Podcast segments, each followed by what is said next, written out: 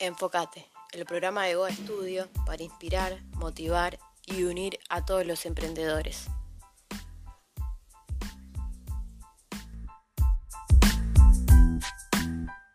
Vamos a entrevistar a Sol Évora, operadora social y terapeuta holística. ¿Cómo estás, Sol? Hola, Eri. Un gusto de estar acá con, la, con toda la audiencia. Eh, feliz, la verdad, de compartir con ustedes. Gracias por la oportunidad. Nosotros también. Eh, bueno, hoy vamos a estar hablando de la importancia del autoconocimiento para emprender. ¿Qué nos podés decir del autoconocimiento y la relación con el propósito de vida? Mm, preguntita y media. Bueno, eh, en realidad, autoconocimiento es una palabra como más común, pero ¿por qué me echar ahí el propósito de vida? Creo que primero te voy a contar un poco lo que implica el propósito de vida, lo que es. El propósito de vida es una conjunción de, cuatro o cinco cosas que eh, son preguntas que justamente tienen que ver con el autoconocimiento, dado que si yo no sé esas preguntas, estoy en una, en, una cuestión ahí media, media compleja, como no saber para dónde arrancar. Te cuento, una de las cosas que, yo necesito saber eh, para mi propósito de vida es ver para qué sirvo, para qué soy buena, qué es lo mejor que sé hacer, qué es lo que hago con ganas y lo hago bien. Son dos cosas, ¿no? ¿Qué es lo que hago con ganas y lo hago bien? Bueno, ahí qué pasa. Pueden haber varias cosas que yo haga con ganas y lo haga súper bien y que sea mi don, pero que no tengan relación estrictamente con algo económico, que yo no pueda de alguna manera eso que me encanta hacer, transformarlo en mi medio de vida, que le pasa a muchísima gente. Entonces, la otra pata, que es muy importante, es qué es lo que hago bien y además me encanta y además el, mundo lo necesite. Algo que tenga que ver con la palabra servicio, que cómo puedo servir al otro. Entonces, si, si yo me echo todo esto, ahí voy a obtener algo que sí puede ser un producto más vendible, por lo que el otro dado que lo necesita, me pueda aportar a mí cosas que también necesito. ¿Me explico? Sí.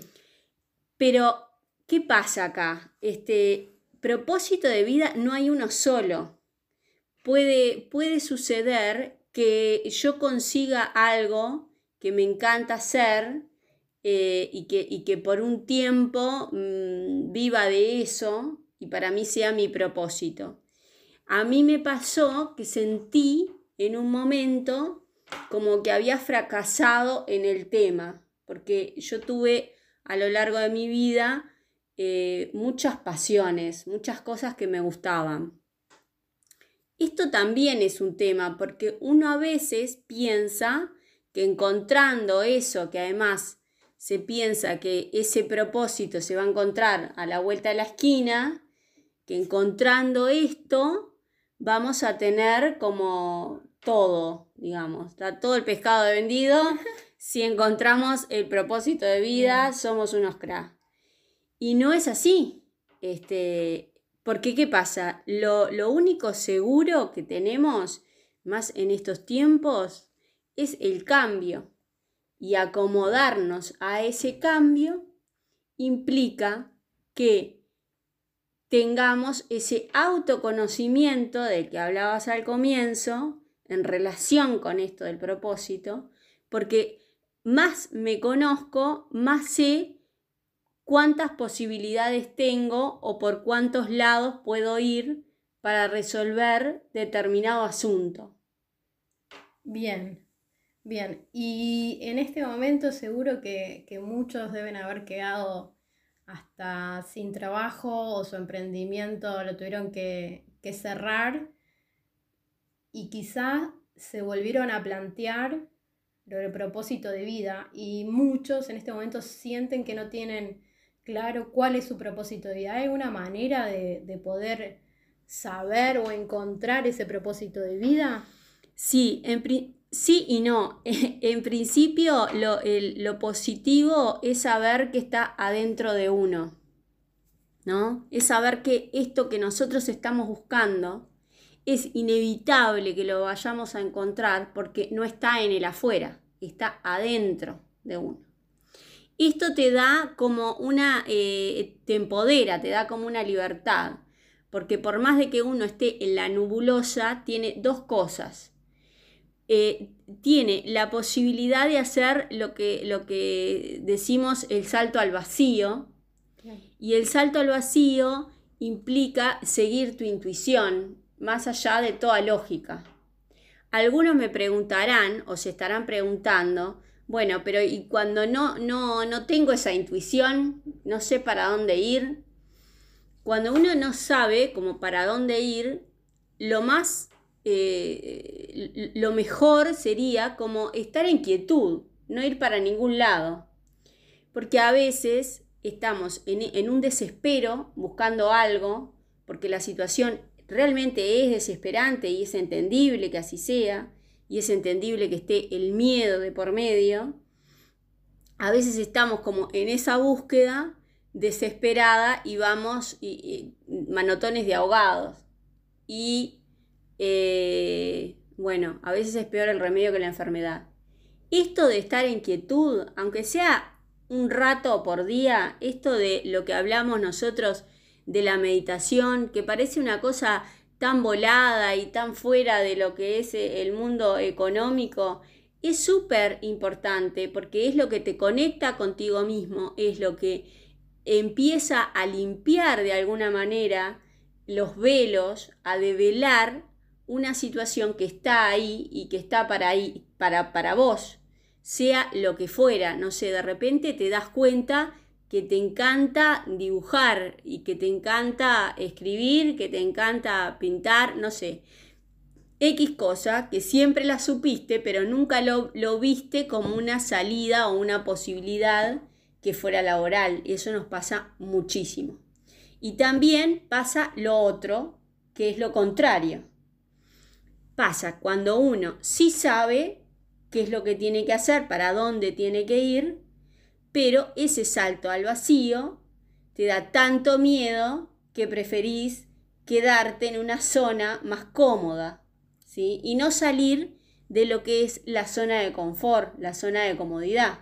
Bien, eso te iba a preguntar. hay personas que ya saben, se autoconocen y a veces por mucho análisis que te lleva a la parálisis y por falta de confianza y autoestima no llegan a lograr los objetivos que tienen que ver con el desarrollo de lo que es el propósito.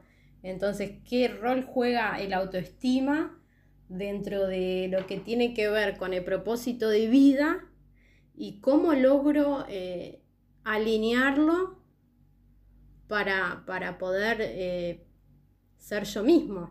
Bien.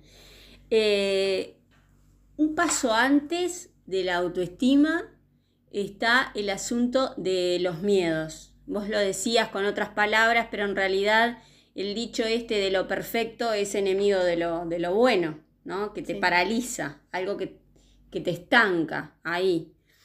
Bueno, en esto de los miedos yo tengo que empezar a hacerme trampas al solitario, porque el miedo es una cosa natural, es algo que lo traemos desde siempre los seres humanos y que nos ha salvado la vida en muchísimas oportunidades. Es tonto pensar que uno va a dejar de tener miedo. Lo razonable es ver qué hacemos con ese miedo, porque hay algo que puede superarlo ese miedo. Hacer las cosas con miedo y todo.